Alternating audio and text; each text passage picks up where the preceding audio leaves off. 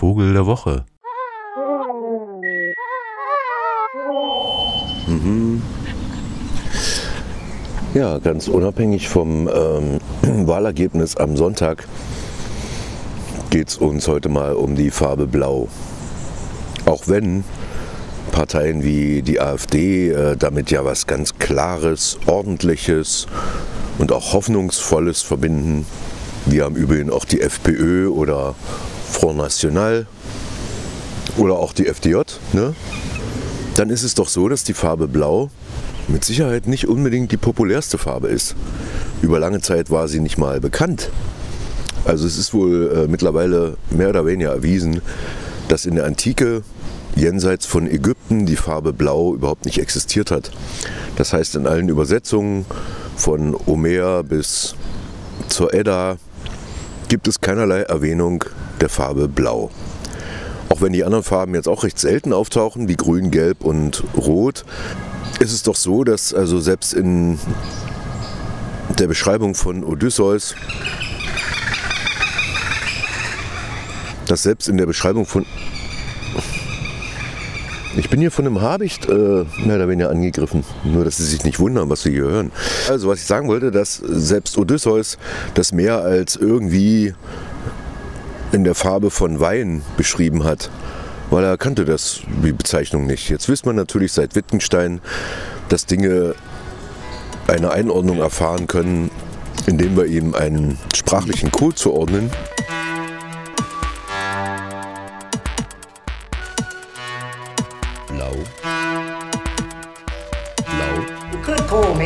Mr. Green. May I ask you a no. question? How many toes do philosophers? Es ist doch sinnvoll zu sagen, was ich sehe, und wie könnte ich das besser tun, als dadurch, dass ich das, was ich sehe, für sich sprechen lasse. Doch die Wörter ich sehe in unserem Satz sind überflüssig. Ich will nicht zu mir selbst sagen, dass ich es bin, der dies sieht, noch dass ich es sehe. Oder, wie ich es formulieren könnte, es ist unmöglich, dass ich nicht dieses sehe. Es käme auf dasselbe hinaus zu sagen, dass ich mir nicht selbst mit einer visuellen Hand zeigen kann, was ich sehe, da diese Hand nicht auch das zeigt, was ich sehe, sondern Teil dessen ist, was ich sehe.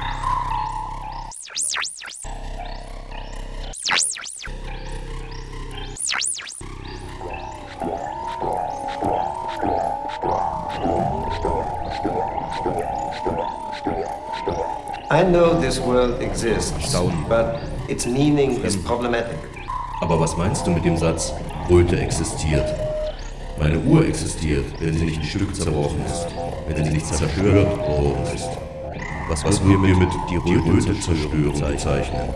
Wir könnten, wir könnten natürlich, das Zerstörung aller roten Gegenstände meinen, aber würde es, aber dadurch, würde es dadurch unmöglich, dass wir uns einen roten Gegenstand vorstellen können? Rot. Angenommen, man antwortet darauf, aber sicher müssen rote Gegenstände Rot. existiert haben und du musst Rot. sie gesehen haben, um sie dir vorstellen zu können. Aber woher Rot. weißt du, dass dem so ist? Rot. Angenommen, ich sage, durch Druck Rot. auf den Augenball entsteht ein rotes Vorstellungsbild. Könnte es nicht sein, dass du Rot auf diese Weise zuerst kennengelernt hast? Rot. Und warum soll es nicht bloß die Vorstellung eines roten Fleckes gewesen sein? Rot.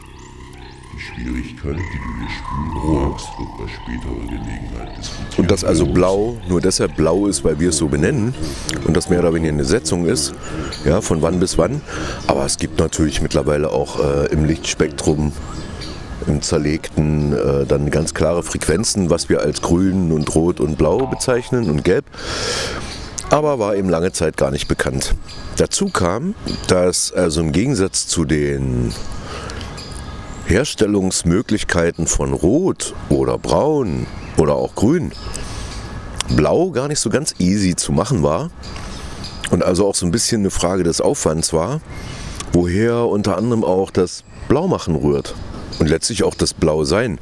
Denn in der Färberei im Mittelalter hat genau dieses Blaumachen äh, sehr viel länger gedauert als die restlichen Farben, denn dazu brauchte es die sogenannte Färberpflanze, also Weid, Isatis tinctoria.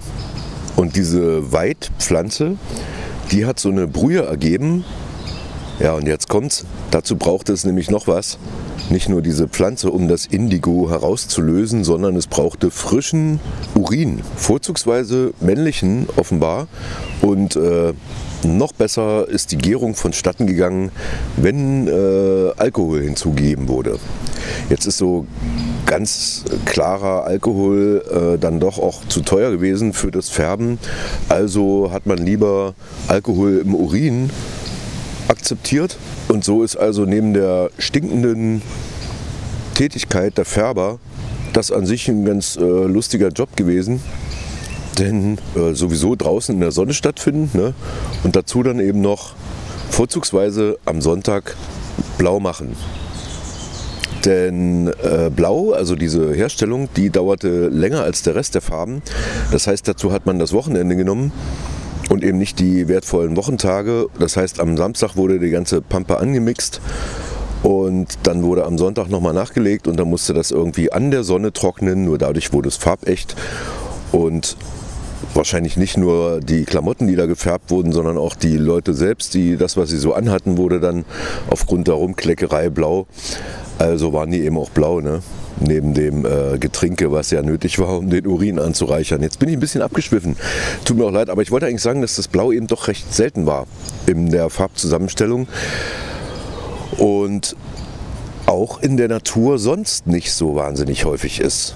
Also bei so Vögeln zum Beispiel. Ah ja, Vogel der Woche. Ha. Jetzt kennen Sie natürlich alle die Blaumeise.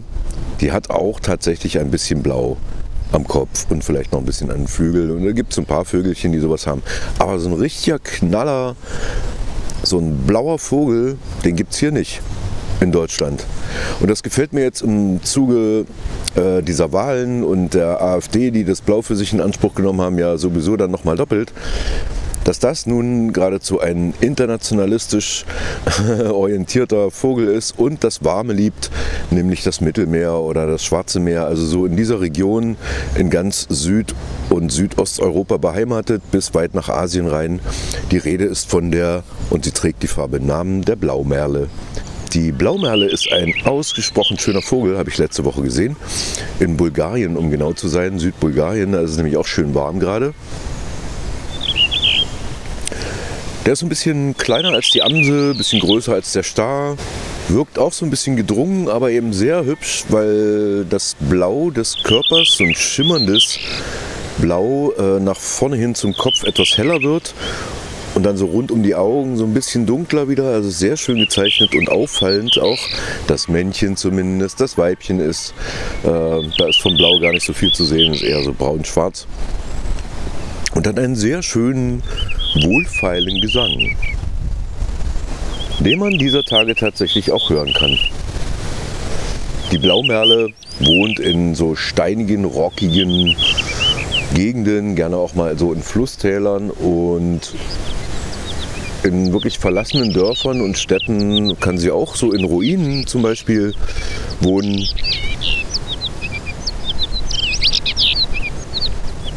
Und da ist dann doppelt schön, so ein äh, edlen Vogel äh, inmitten von Ruinen sich anzugucken.